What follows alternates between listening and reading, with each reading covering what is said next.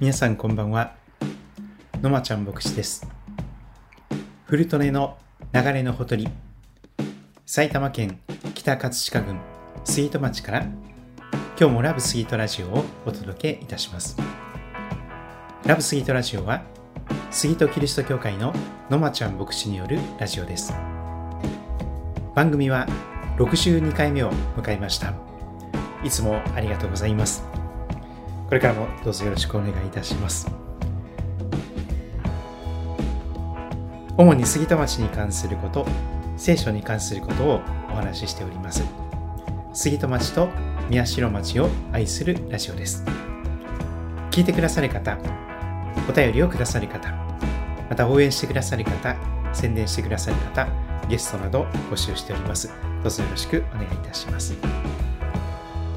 今日の杉戸町2020年10月13日火曜日の夜を迎えています。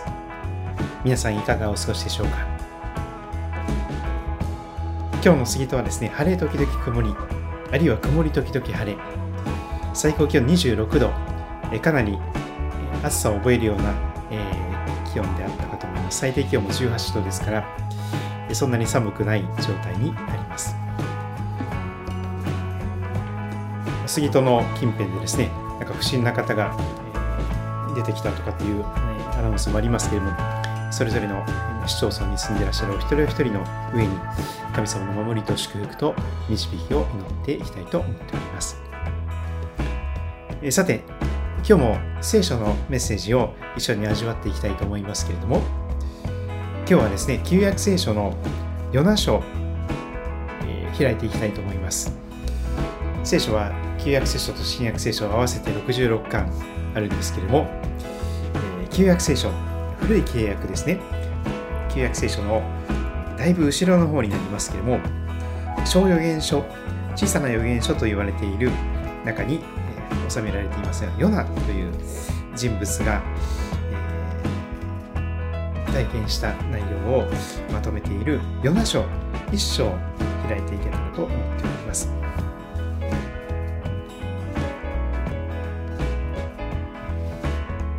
ヨナ書の一章をお読みいたします。短くお祈りします。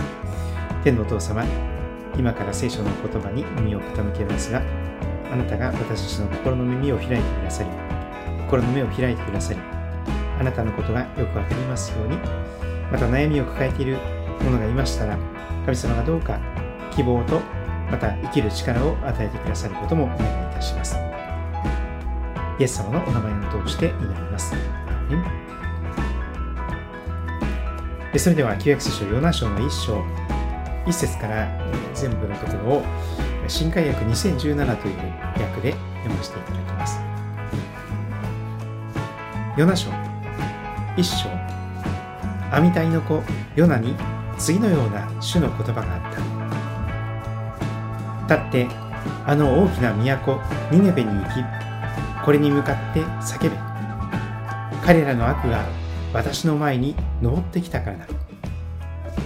しかしヨナは立って、主の御顔を避けて、タルシュへ逃れようとした。彼はヤッパに下り、タルシュ行きの船を見つけると、船賃を払ってそれに乗り込み、主の御顔を避けて、人々と一緒にタルシュへ行こうとした。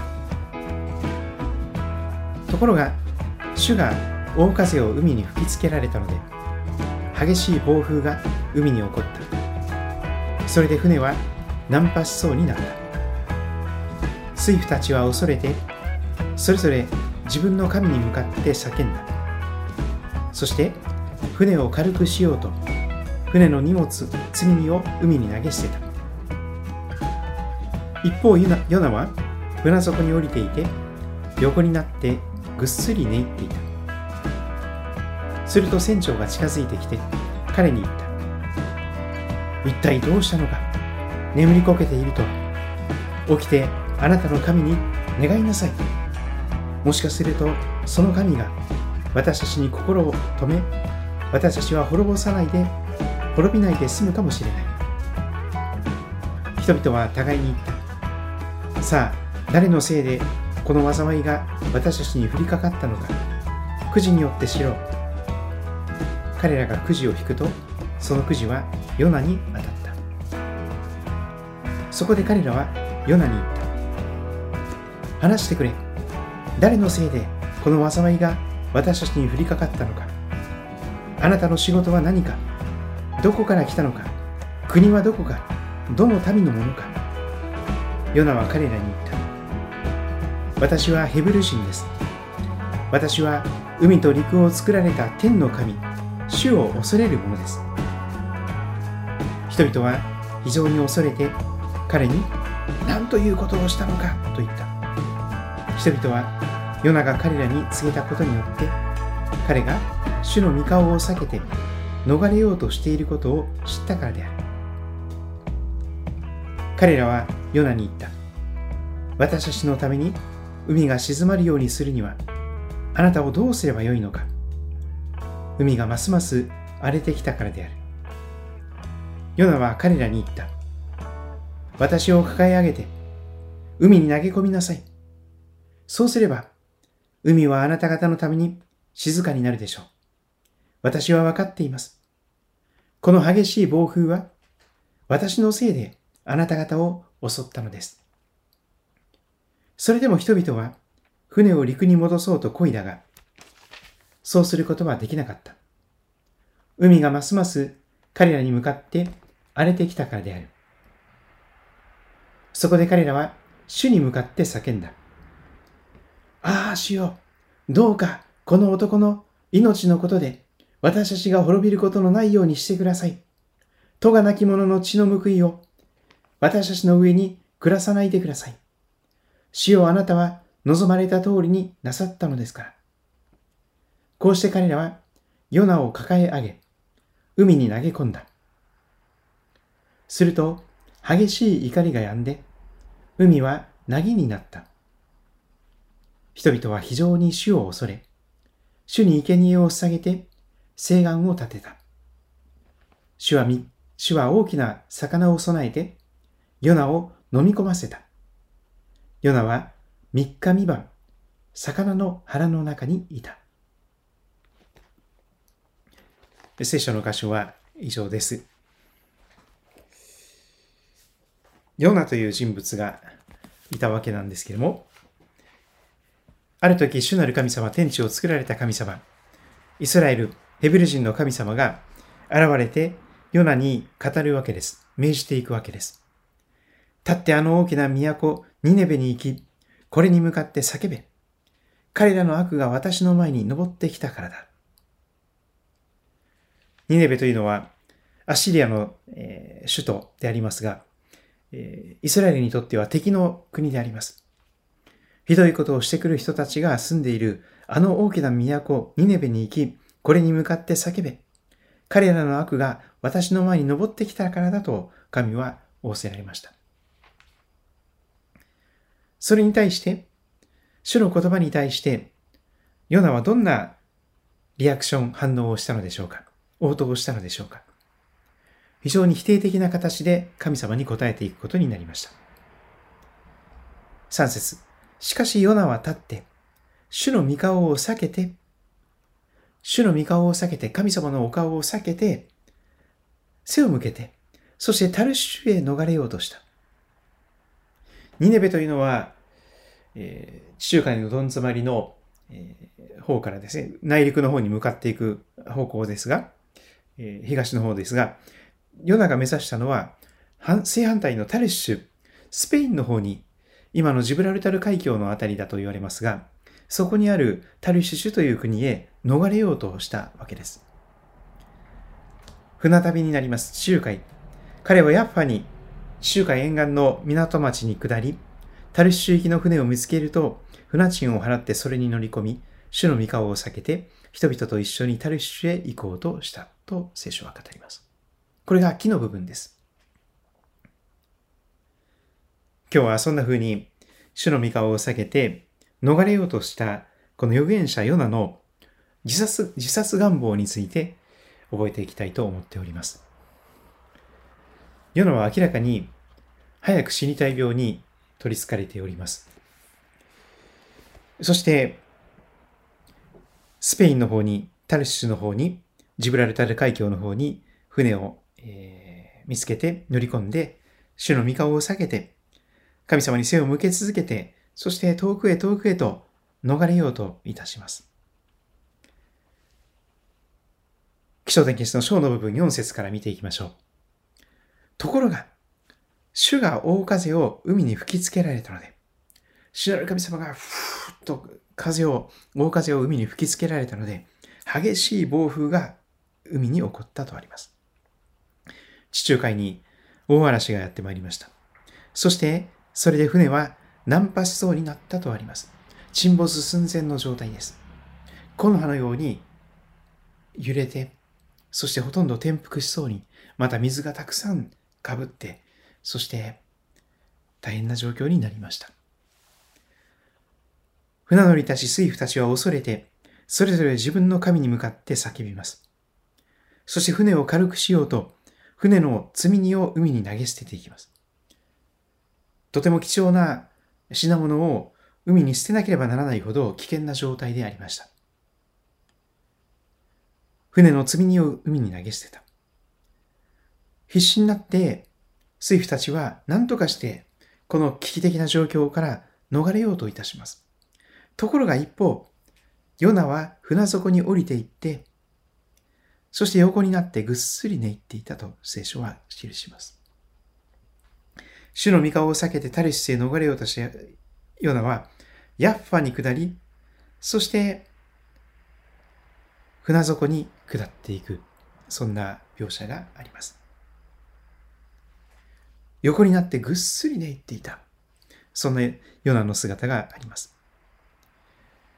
ふてくされねというのがありますね。自分の思い通りにならないとき、人はふてくされて布団の中に潜り込みたい心境になるでしょう。預言者ヨナもそうです。そして人が自分の思い通りにならない時にふてくされながらもう早く死にたいと願ってしまう。そういう状況がここにあったと思われます。すると船長が近づいてきて彼に言います。ヨナに言います。一体どうしたのか？眠りこけているとは。起きてあなたの神に願いなさい。もしかしたら、もしかすると、その神が私たちに心を止め、私たちは滅びないで済むかもしれない。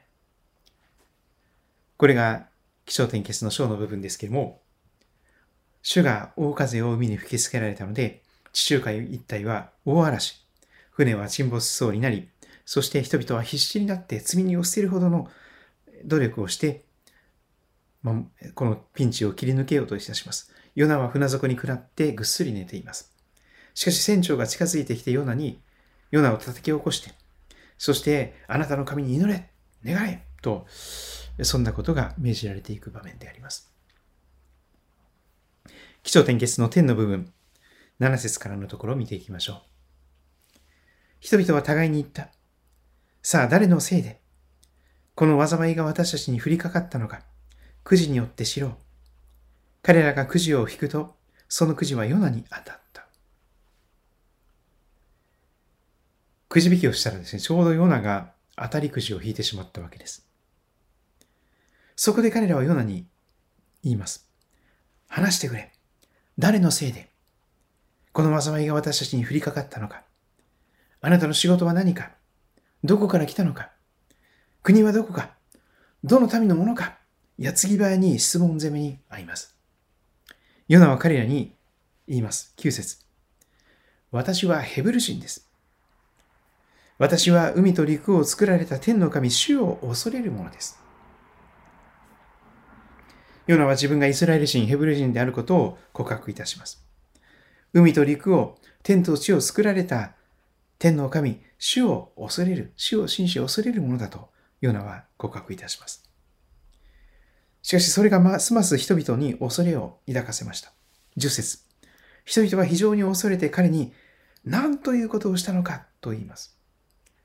人々はヨナが彼らに告げたことによって、彼が、ヨナが主の御顔を避けて反対側に逃れようとしていることを知ったからである。これが天の部分です。ヨナは身を転じて主の御顔を下げて反対方向に向かっていました。人々もそれに気づいてヨナがこの災いの原因となっているような人物だということが突き止められていくわけです。まあ、犯人探しのようなことが行われるわけですが、くじが当たり、ヨナが白状して、そして人々はそれを認識していくことになりました。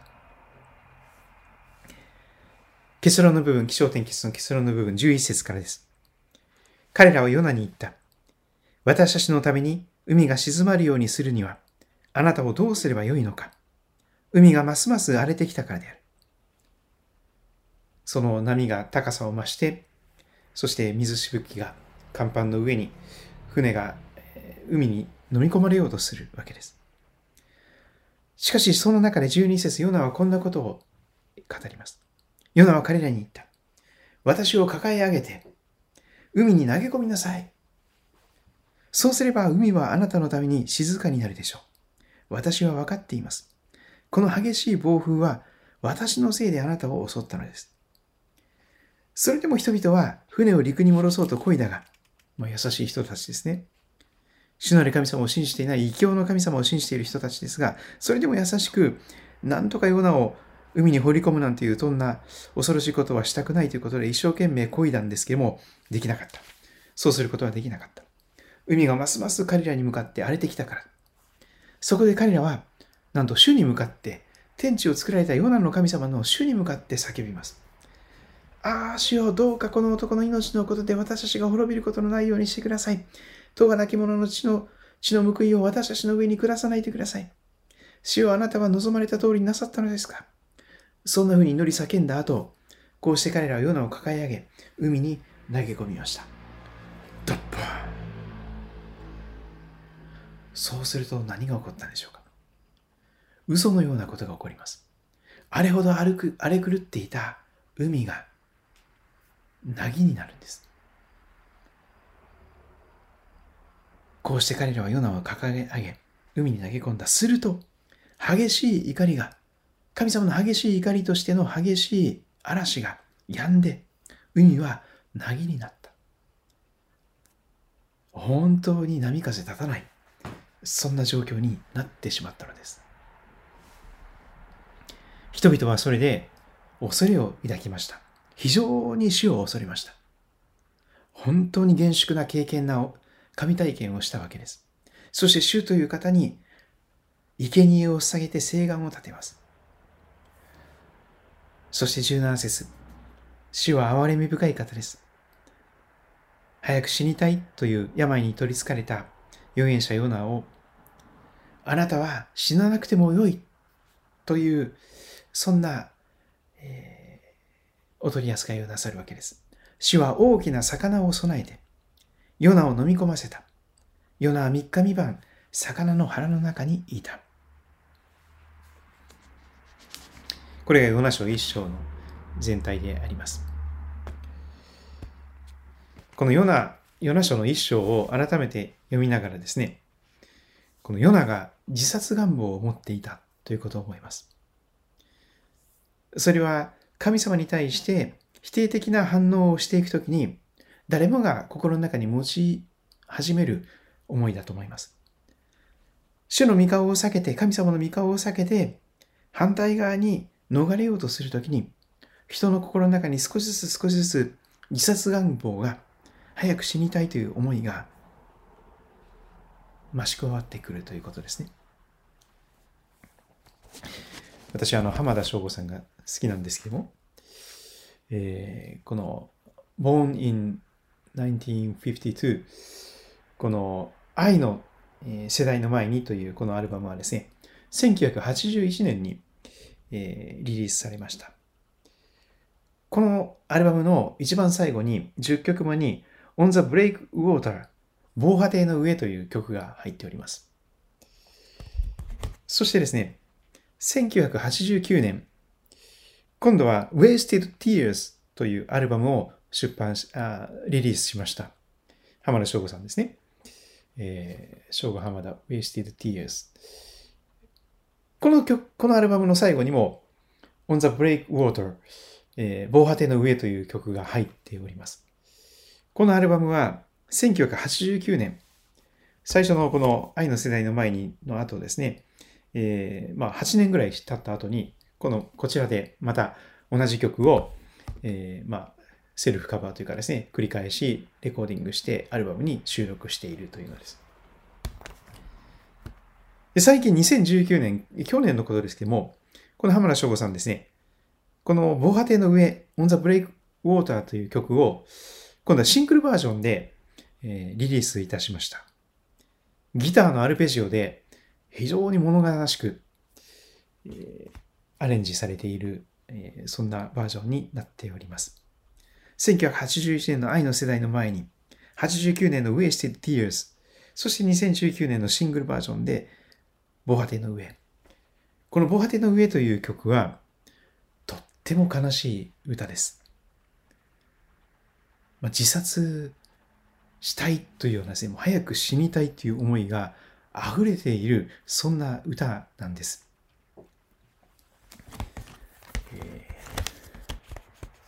ちょっと歌詞をですね、ご紹介したいと思いますが、この Wasted Tears の中の一番最後の曲の、えー、この歌詞カードで朗読いたします。防波堤の上、これが曲名ですね。防波堤に打ち寄せて砕ける波を見てた。防波堤ご存知ですよね。海の上に、えー、この波を消すためのですね、波を防ぐための、えー、港の前とかに防波堤がありますけれども、コンクリートの建造物ですよね。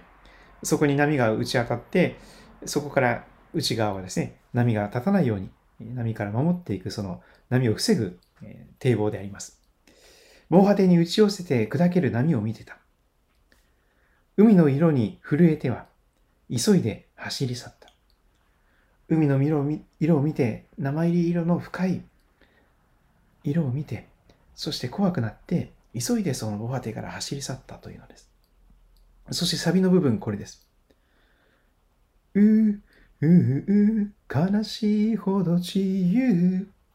メロディーのつけて歌いますけど、このうーうーううという歌、このうめき声、叫び声とともにですね、悲しいほど自由と打たれます。悲しいほど自由。本当に悲しい自由なんですけども、悲しいほど自由と切々と歌います。そしてそれは防波堤の上にいる自由なんです。いつでも死ねるよという自由なんです。車の窓から見下ろしたとき、空と海の間、遠く、一筋の稲妻が走った。これが1番目です。2番はこれです。ドアを開けて、人に出会い、恋に落ち、誰かと眠る。期待されて、裏切られて、信号が変わるのを待っている。とても悲しい、えー、人生経験ですが、期待されて、でも裏切られて、そして信号が変わるのを待っている。やるせない、やる、ややるせない思いが、えー、どこに向けたらいいかわからない苛立ちが心の中に秘めているような思い、状態ですね。そしてラジオを聴きながら朝を待つ夜、夜通し、ミッドナイト、夜中にも朝を、ラジオを聴きながら朝を待つ。ずっと暗い夜が続くような状況ですね。遠くに波の音、聞こえてくる。語る言葉、見つけられず。聞く人は誰もいない夜。何という孤独でしょうか？何という論理でしょうか？語る言葉も見つけられないね。そして聞く人は誰もいない。一人ぼっちで夜中、ぽつんと一人ぼっちラジオを聴きながら朝を待っている。そしてサビが繰り返されます。悲しいほど自由。防波堤の上。そして最後にこう歌うのです。今日も一人立ちすくむ。風よ、不意に俺の背中押すがいい。ためらわないで。風よ、不意に俺の背中押すがよい。ためらわないで。そういう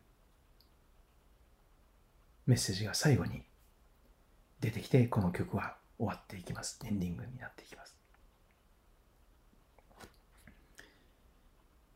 悲しいほど自由。おそらく預言者ヨナもこの防波堤の上と同じような心境になっていたんじゃないかなと思います。命の源である神様から背を向けて主の御顔を避けて、反対側に向かって逃れれば逃れるほど、そして自分の思い通りにならないということの中で、神様でさえも自分がやりたくないことを押し付けてくるようなそういう状況の中で、もう死んだ方がましだ。いつでも死んでやるぞ。いつでも死ぬ覚悟があるんだぞ。そして、でもやっぱり自分で最後の一線を越えるのが怖い。だから風を不意に俺の背中を押すがいい。ためらわないで。突然突風が吹いてきて、防波堤の上から俺が転げ落ちるように、海の中に落ちて、死ぬことができるように背中を押してくれという切々とした願いで、この歌は歌い上げられていきます。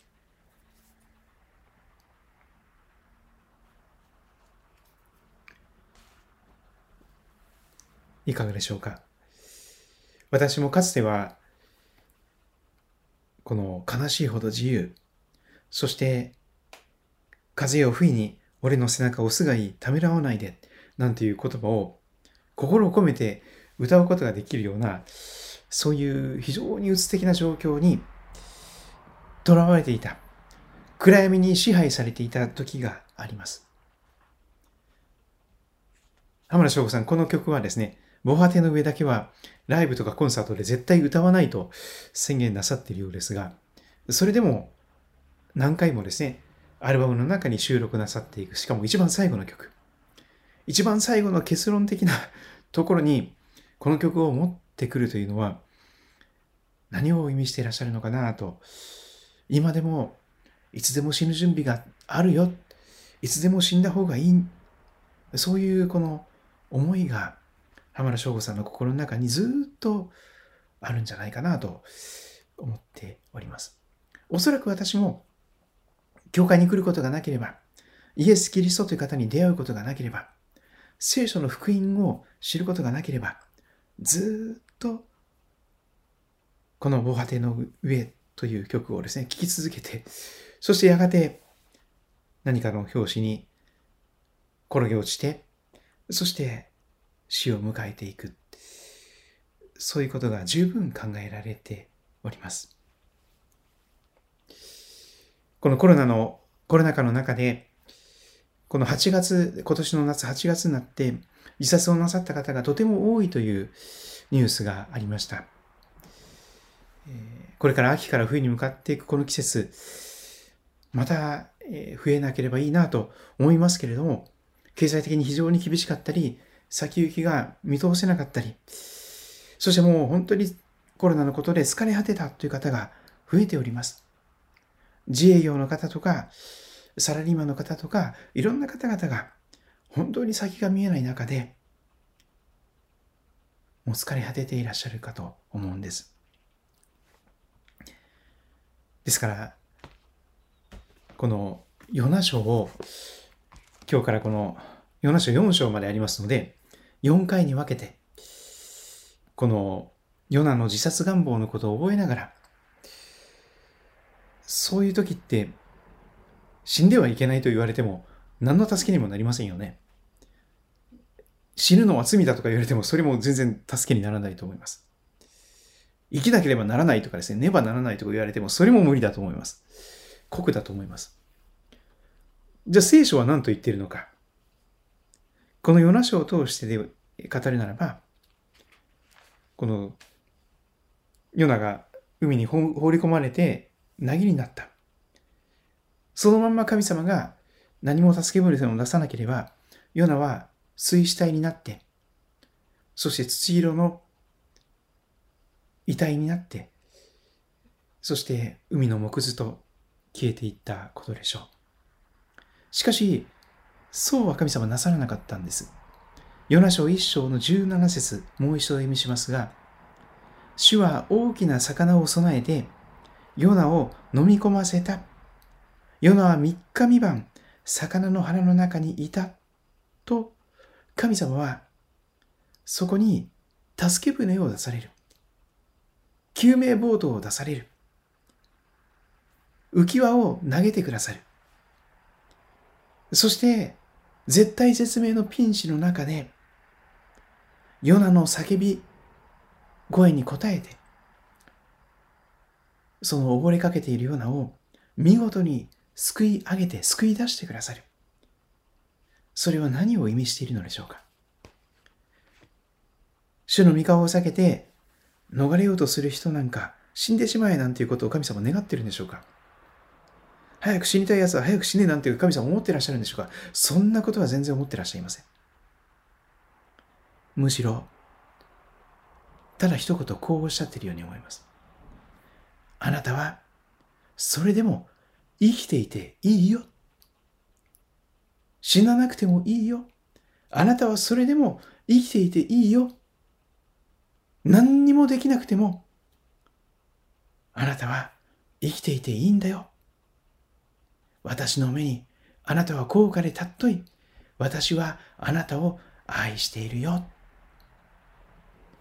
そんなふうに聖書の神様は死んではいけないとか死んだら罪だとか生きなければならないとかそういうことではなくてあなたはそれでも生きていていいんだよ何にもできなくても仕事ができなくても、寝たきりのような引きこもりのような状態であっても、人からいろんなことを言われても、期待されて裏切られても、それでも、あなたは生きていてほしいと神様に願われています。神様が願ってくださっています。そして、あなたは死ななくてもよい。あなたは生きていてよいと、神様がそのように宣言していてくださる。まあ、聖書はそんなことを語っている本だということをぜひ覚えていただけたらと思います。いかがでしょうか？今日はヨナという人物の自殺願望について覚えました。悲しいほど自由で、そして風を不意に俺の背中を押すがいい、ためらわないで。そんな形で見事にためらわない形で背中を押されて、ヨナは海の中に投げ込まれてしまいました。落ちてしまいました。それを願っていたところがあります、ヨナは。明らかにそんな風に誰かが自分を海の中に投げ込んでほしいとヨナは願っていたはずであります。自殺願望があったと思います。そして多くの方、このラジオを聴いてらっしゃる皆さんももしかしたら、あなたももしかしたら、それを、そういうことを、自分が死ぬことを背中を押してくれることを願ってらっしゃる方がいらっしゃるかもしれません。浜田省吾さんももしかしたらそのような思いが今強くなっていらっしゃるかもしれません。でもぜひですね神様の導きと守りがあるようにと願います。支えがあるように。そして絶望しかないところに希望の光が一筋の希望の光が差し込んでくるように。生きる力のないところに神様が生きる力を与えてくださるように。一人ぼっちで誰も私の心の叫びなんか聞いてくれないという人に神様が本当に聞く人を備えてくださるように心から願ってやみません。ラブスイートラジオでは皆様からのお便りを募集しております。心の叫びでも結構です。誰にも言えなくても匿名で、えー、書き綴って、えー、このこの住所まで送ってください。郵便番号345-0025郵便番号345-0025埼玉県北葛飾郡杉戸町。政治1-1-30埼玉県北葛飾郡杉戸町政治1-1-30杉戸キリスト教会。野町牧師。野間真理牧師まで、え、お便りをお待ちしております。番組の中で紹介してもいいよよということは、そういう方は、ね、そのことをお書きください。匿名でもご紹介させていただきたいと。実名でも結構ですという方は、それも実名でも構いませんが。でも、番組番組で紹介しないでくださいという方は、えー、そのことを書いてくださると絶対番組では紹介しませんので安心してお送りください心の叫びを、えー、誰にも言えない心の叫びを、えー、聞かせていただけたらと思います、まあ、命の電話みたいなものがあるんですけどもラブスイートラジオもですね、えー、いろんな方々のことを覚えてその、えー、叫びにならない声を聞かせていただけたらいいなと思っております。今日も見てくださりお聞きくださってありがとうございました。えー、この週の半ばに向けて、えー、そして後半に向けてのこの歩み、神様の祝福と守りと導きが豊かに豊かにありますようにと心からお祈りいたします。それでは皆さんまたお会いしましょう。ごきげんよう。God bless you.